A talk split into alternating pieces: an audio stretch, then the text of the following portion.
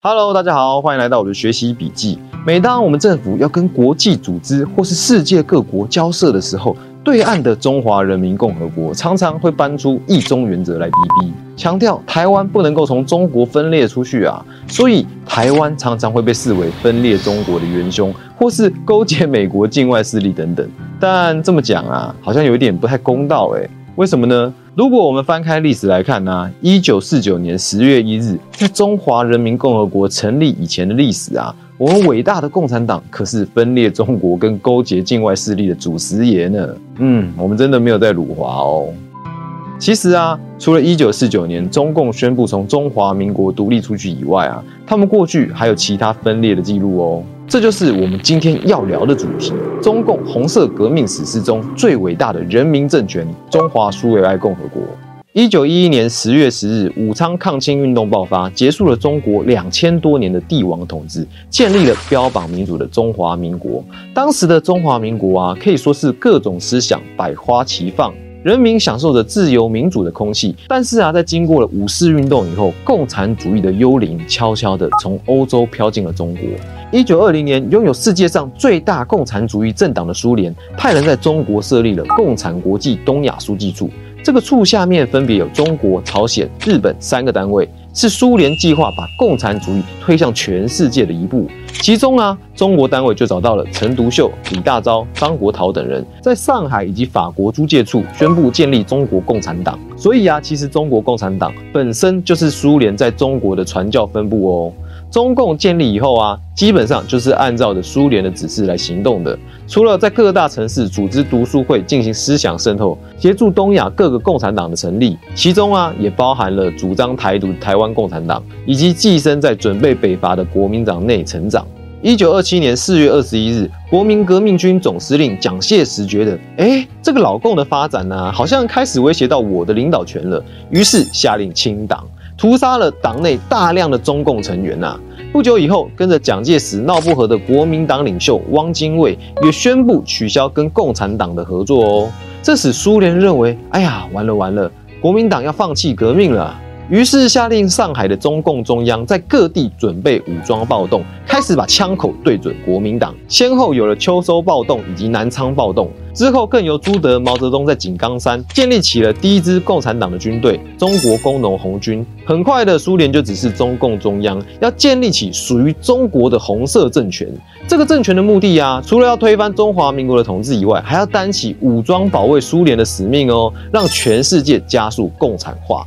于是啊，在一九三一年十一月七日，这天是苏联的国庆日。中共中央跟中国工农红军领导人，在江西省的瑞金县建立起了新政权——中华苏维埃共和国，并正式宣布独立，将首都瑞金改名为瑞金。国歌则是和苏联老大哥的国歌一样，是共产国际歌。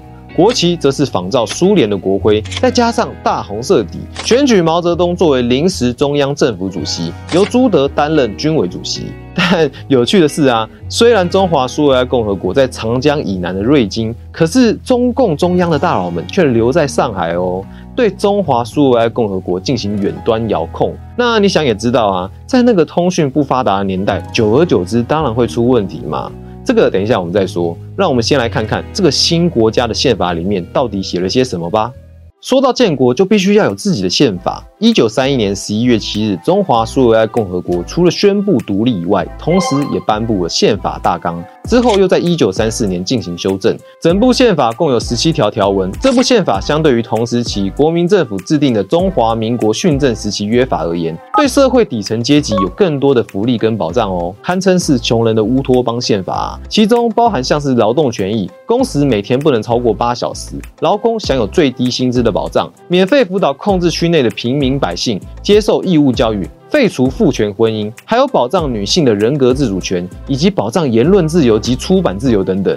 哇，这听起来不是很棒吗？不过啊，这有个前提哦。就是你不能是有钱人，也不能够是地主，更不能是国民党的支持者。而这部宪法大纲里面呢，对于国族的概念并没有这么强烈，甚至在宪法第十四条中直接指出，中国固有领土内的少数族群领地与凡属国，包括高丽、西藏跟台湾在内，都有宣布脱离中国的权利哦。美国战地记者斯诺就在他的著作《红星照耀中国》中写道：当时苏维埃主席毛泽东曾经说过。等我们把日本人赶出中国以后，我们要控制全中国，但这不包括过去中国控制的殖民地，像是朝鲜、台湾之类的地方。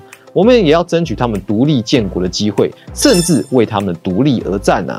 所以你说啊，这个台独始祖到底是谁呢？你认识的中共可能不是我们所认识的中共啊。不过啊，既然是现在中国共产党的前身，那我们把宪法拿出来比较看看吧。发现苏维埃共和国梦想的未来是建立一个联邦制的国家，政权的领导人还有主权是归属工人、农民。而目前中华人民共和国宪法规定，国家是由中共为领导核心的单一制中央集权统治，以党领军政两大权力。嗯，虽然呢本是同根生，但似乎想的完全不一样啊。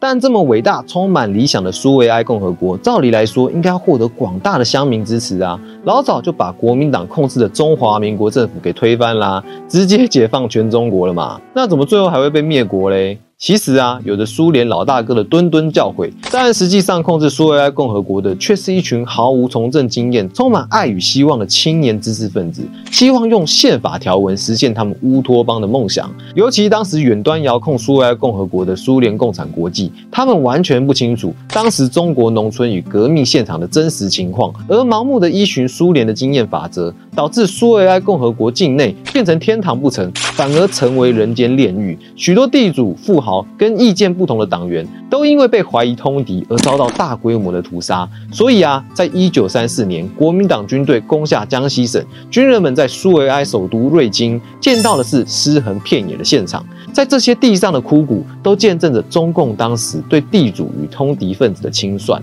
苏维埃共和国的高层只好放弃原先的占领区，向西北逃亡。这也就是所谓的两万五千里长征。在这段期间里面呢，中共中央内部大洗牌，原先亲近苏联、被重用的中共总书记博古、张国焘等人瞬间失势，反而是毛泽东、朱德、周恩来等务实派的人渐渐崛起。苏维埃共和国最后逃到西北的延安市。西安事变以后，在毛泽东的同意之下，废除苏维埃共和国，回归中华民国，谈成了第二次国共合作，才画上了休止符。只建国短短的六年啊！直到一九四五年抗战胜利以后，中共在休养生息以后，开始了绝地大反攻，把国民党打得不要不要的。最后在一九四九年建立了中华人民共和国。原本以为是苏维埃共和国重生啦，但是这个重生的共和国啊，却没有什么苏维埃精神哦。他们看到老蒋跑到了台湾，就开始打出解放台湾的口号，开始进行解放西藏跟平定新疆的行动。回想当年，同样是共产党，同样是毛主席，在苏维埃共和国时说要保障各少数族群。于台湾等地独立建国，但在一九四九年以后，就立刻翻脸成中国的领土一点都不能少，真可以说是人前人后啊！或者是说啊，过去苏维埃共和国时期，中共打出民族关怀牌跟独立牌，不过是为了革命而有的战略性手段而已。既然目的已经达成了，那么就不需要再秉持初衷啦。这点放在现在的脉络，会不会也挺有趣的呢？好啦，那今天苏维埃共和国的故事就先说到这里了。不知道大家对于这个共和国啊有什么样的看法呢？让我们一起来思考一下：一、美好的乌托邦真的能够在人间实现吗？反观今天的民主台湾呢，其实还是有很多人都像早期的中共党员一样，心里都有着对国家未来的美好展望。那中共党员的经验有什么是值得我们反省的呢？二。你觉得苏维埃共和国还有中华人民共和国两个都是由中共建立的国家，那怎么会差那么多嘞？三，很多人都说啊，执政在野两样情，政党往往换个位置就换了脑袋。你觉得，假如今天对岸的国家是苏维埃共和国，它真的会让台湾独立吗？以古见今，很多历史不在远方，而在当下。欢迎你在底下留言，让我们知道你的想法。那今天节目就到这里为止喽。欢迎你帮我们把影片分享出去，让更多人知道到底是谁在分裂中国吧。一起成为一个 better man。我们下次见喽，拜拜。